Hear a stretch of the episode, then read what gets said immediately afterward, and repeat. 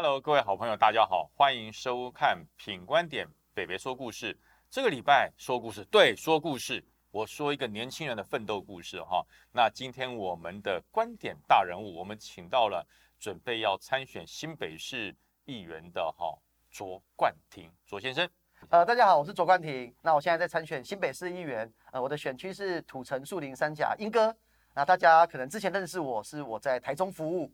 但是其实新北市是我的故乡，嗯，所以我这次回到新北，很多人都说，哎，你不是台中呢？我说不是不是，我是去台中奋斗，那现在回到故乡要选议员，对，所以希望大家可以多多给冠廷支持。所以冠廷算是中漂一族哈，从北部漂到台中。其实我第一次跟他上节目的时候，我就觉得这个人我是不是在哪里看过？可是我确定想过没有啊？是，后来才想到一件事。他的太太我认识，他的太太哈洪慈庸我认识。大家说奇怪，你怎么认识洪慈庸？哎，对，因为我是五四两旅的旅长。然后这是其一哈，后来其二我才发觉另外一件事，就刚才他讲的，你不是台中的局长吗？是，为什么跑到新北来选议员？是，后来我才发现他的妈妈。在英哥开了一家火锅店，是那个火锅店，如果我没记错，叫园丁。对，哇，那时候哈是我中校营长阶层休假必吃的火锅店。相信线上的朋友一定不会相信这件事情，但是我真的回到英哥啊，嗯，当然有一些人呃知道说我太太是慈庸啊，我以前老板是林家龙，或者是我在当过局长，这些是我们圈内的，对不对？是。可是我在拜票最多人讲的就是，哎，你不是家里开园丁？哎，对对对。我我们那间火锅店哦，其实真的后来是很可惜，呃，是因为爸爸妈妈也有点年纪，后来他们就改成做中介。对，所以后来他们就常常讲说，虽然呃家里并不是什么真的是超大的家族，可是因为开了间火锅店，认识了很多朋友。是是是 是。那当然哈，呃，认识了冠廷以后，大家同样的疑问，也是现在我要帮观众问的，就是，哎，你是台中新闻局的局长，而且你跟林佳龙市长有算是有革命情感。哦，他也一手提携了是，哎，那你为什么不在台中选？为什么跑到新北市来选？两个原因嘛。第一个原因是新北市是我故乡，嗯哼，就是我有一个前辈跟我讲过一句话，我觉得对我这一辈子会非常受用。就是说，如果一个人有机会可以把自己一生的所学，或者是说在过去几年所累积的很多经验，可以回来奉献跟回馈自己的故乡，这是人生一定要珍惜的事情。在这个时间点，我可以回到自己的故乡去服务。我觉得这是我人生梦寐以求的事，因为我对土树山阴这一区其实有很大的一个感情啦。呃，我爸爸是莺歌人，但我妈妈是三峡人。嗯，然后我爷爷在他年轻的时候是在土城的那个矿区里面当矿工，就是就就这一区就是我我我从小到大长长大长大的地方。第二个原因是，说实话，我觉得人行走江湖，我我自己啊，这蛮有趣，就社会就是江湖嘛。我觉得道义跟忠义很重要。以前我帮忙林佳龙市长在台中选过呃两次，对，有赢有输。选市长最重要的事情就是你该区绿营的议员一定就变成你的辅选干部。我们甚至也争取很多无党籍的议员的支持。然后这些每一区我都陪着市长都跑跑透，都是朋友。对，我现在突然。因为我们市长没有连任成功，我跳回去台中跟他们每一区的任何一个竞争，哦，情何以？我觉得这不对，就我觉得这个这个对我来讲，这不是我做人的原则，就这两个原因，所以我决定回新北市选。哎，我还有一点很好奇的哈。就是呃，第一个就是长期以来，你一直是林佳龙市长算是核心的幕僚，不管是他在台中或者他交通部，都对你相当的器重。那你从林佳龙部长身上有没有学到什么，或者是林佳龙部长有什么让你很深刻的小故事？林佳龙他就是一个非常非常认真。我我我说真的，过去几年也接触很多政治人物，但没有一个人是把他的生命就是跟工作。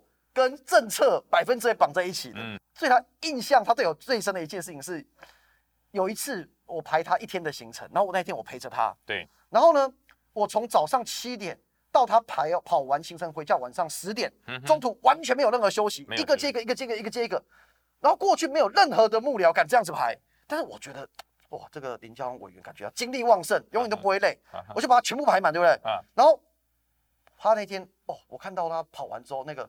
很满足的眼神，结果听说隔天呐，就他的太太婉如姐就跟我讲，哎，冠廷，我第一次看到嘉龙回到家，啪，直接大字型头，然后就讲说，哦，冠廷这个那，哦，厉害厉害，就是把他摊平，把他摊平，就是说你他，所以他的生命就是他热爱工作，嗯，那又很认真，对。第二个事情是，我觉得林林佳龙他是一个，如果你为了公事，嗯，而且你是有道理的，嗯哼，他是很愿意就是跟你一起做任何事情跟合作的，嗯哼。我我分享一个故事，就是我记得有一次我们我跟他也是出差在国外，然后呃那一次就是因为跟台湾有时差，对，刚好台湾发生一个算蛮重要的新闻，嗯哼，比较可是并不是。影响他个人是需要一个政治评论，但是是重要的新闻。对，那个时候我永远记得是大概凌晨一一点多，他已经睡觉，是应该睡觉，他应该睡觉了。然后他已经在房间内睡觉啊。问题是媒体就要这个回应啊，我当时的工作就是要处理他的新闻嘛。嗯嗯嗯。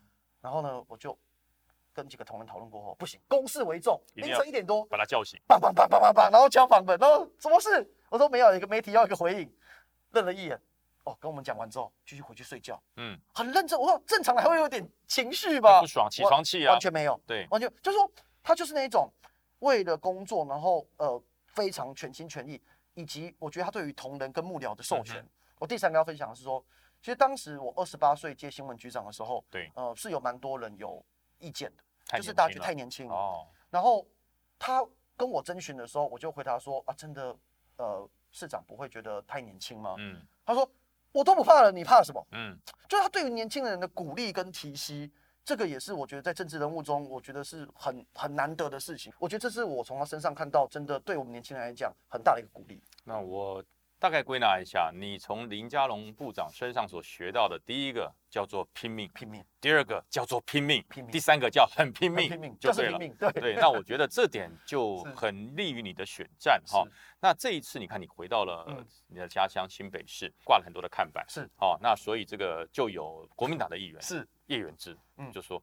你不要讲叫侯家军啊！你自己挂那么多看板，对不对？你还讲人家，你的资源也很多啊，对不对？刮人家胡子之前，先把自己的胡子刮干净，他才会唱歌，是对不对？那你有对这点你有什么想法？那这个看板不是很贵吗？这样挂上去，你讲侯家军，可是你自己挂这么多，哎，你要怎么说呢？那我其实原之议员我不太喜欢批评他，但是不，我今天还是要批评一下。我没有批评他，我是用骂他的，你知道我直接开骂了，对，就是很无聊，因为。其实他当年就是因为朱家军嘛，对，就是朱立伦在第二任的时候挺了两个最重要的他市府团队，一个是我们这一区土树山阴的江义珍，嗯，一个是板桥叶元之，对。那当时用尽了市府的资源，这个他们也没有否认啊，在在帮忙他嘛。那现在呢，侯家军这件事情，其实我老实讲，其实最在乎的根本不是我们民进党籍的，是国民党，是国民党，对。而且国民党除了一些资深的议员以外，这些朱家军更吃味嘛，是啊，是啊。风水轮流转嘛，以前你们怎么上来的？现在人家怎么处理？然后加上侯友谊不满意当年的朱家军在议会的表现，这在所有的新北市议会跟政媒圈都传得沸沸扬扬嘛。不然他干嘛提这么多他自己子弟当然当然，朱立伦子弟兵照理讲应该也是你的子弟兵，应该是挺他的嘛。对，那就是表现不满意嘛。所以叶云知道当然会比较激动，就是说焦虑。我们在批评侯家军的时候，他就出来要表现，嗯，要很捍卫侯市长，捍卫侯市长人马。可其实不是，因为。侯家军就是在挑战朱家军的人嘛？对，这是第一个。第二个是，我觉得看板的事情，公跟私他完全没有搞清楚。嗯嗯嗯。大家质疑的是，你用新北市府的资源养了这些同仁这么久，而且不是说没有人知道他们要选议员，长久就知道。那当所有的媒体在问他们的时候，他们就哦没有，市政优先。啊，突然有一天，哦一字排开，三个人一起请辞，隔天三个人一起开宣参选记者会。这几天。又另外还有一个他们的市长室的同仁，四个人一起跳出来要选议员，一起又开联合记者会。嗯哼，这就是侯家军嘛。是啊，那我觉得是公跟私。你你今天讲我没问题，我等下跟你讲我的看板哪来的。但你现在在路上看到这种满坑满谷国民党籍的看板，嗯，那你会不会也批评他？就标准要一致嘛。对。最后我回答你，我的看板是哪来的？卓冠廷的看板超过九成，全部都是民众支持跟赞助。嗯哼。我甚至十月份刚回到故乡宣布参选，一面看板都没有。嗯，我还在脸书征求看板。嗯，还有网友后来把他家门口给我挂，他家的墙给我挂。嗯嗯，还有很多人是本来店家租给别人，跟人家解约之后给我。嗯哼，我的选举预算到时候我选举政治献金也会公告。嗯哼，我的看板预算有，但是就这些能够立几面，十面吧。嗯，可是现在好几十面是怎么来的？我就回答你，新北市。已经十七年都是国民党执政，嗯，不管过去的市长做的好或不好，现在市长做好不好，人民一定有一部分觉得说应该要换人做做看。对，我的这些看板就是因为在地大家对于现在的市政府表现不尽满意，跟大家觉得对于现在的议员，尤其是国民党籍的议员，没有做好监督的责任，所以他们才把他们家给我挂啊，那是一种民意的展现。那他可能就有点吃味，那所以就这样批评，我是觉得比较没必要了。嗯，呃，其实这就叫做酸呐，叫做我想直接讲就叫酸哈。虽然这些曾经都是我同党的同仁，可是我离开国民党之后，他们好像对我的攻击不会比民进党差了，重重重，他们对我的攻击也很重。所以我我讲哈，这些在蓝营常曾经精非常的全心全力精心策划要培养的人，最后都变工具人。是，所以蓝营培养了很多工具人，就是很好用。但是呢，你要你出头当 leader 做梦，你就是工具人，所以从头到尾你就是工具人，就是便利贴，用完即撕，对，使用完之后就收到工具箱里，所以这点是我觉得是蓝绿大不同了。对。那我最后要分享一个我没有在节目上分享过的事情，我对国民党的看法。嗯哼。其实年轻人不是不给国民党机会，是我在大学刚毕业的时候。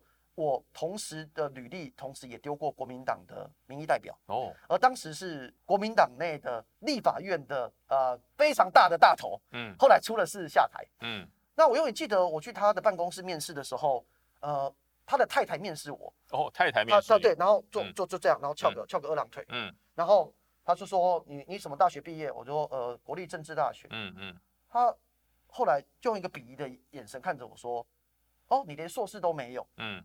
结果后来呢？呃，其实那个谈话没有聊得很投机。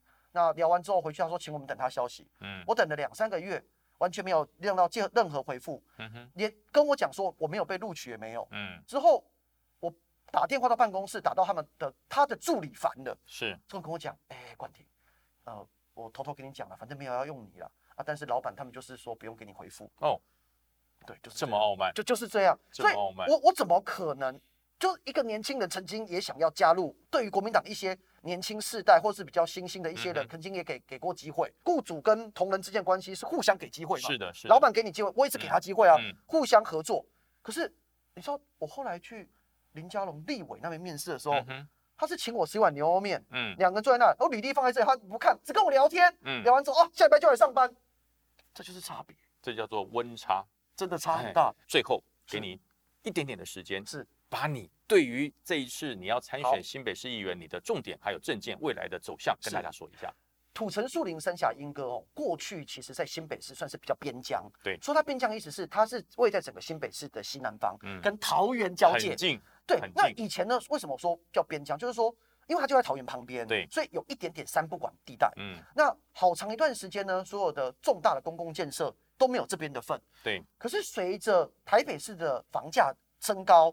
板桥新庄的房价也高到高不可攀，是越来越多的年轻世代，很多的年轻爸爸妈妈开始移到了土树山阴来居住。无论是莺歌这几年的一些新房子，三峡、呃树林中间的北大特区、北大特区、土城现在几个新的从化区，是它的房价虽然说也不便宜，可是至少不会让大家一辈子买不起。嗯，年轻人努力一点，还是有机会买，还可以做这个梦。对，所以越来越多的年轻人来这边逐这个梦。对，那。可是他的公共建设跟他的社会福利就必须跟上脚步。嗯，我们第一个就如果我当选新北市议员，我觉得要做的事情是，就在莺歌三峡旁边的桃园，嗯哼，这几年郑文灿市长他所做的，尤其是婴幼儿的福利，其实做得非常好。另外呢，我觉得交通建设很重要，因为我在交通部待过。对，土树山阴这一带，现在最重要的交通建设就是捷运，现在未来的两年到十年的时间，会有好几条线完成。嗯哼，无论是从板南线顶埔站过来的三峡。莺歌的三阴线，还是最近发包一直出问题的树林的万大线，嗯，这些地方开始会有路网。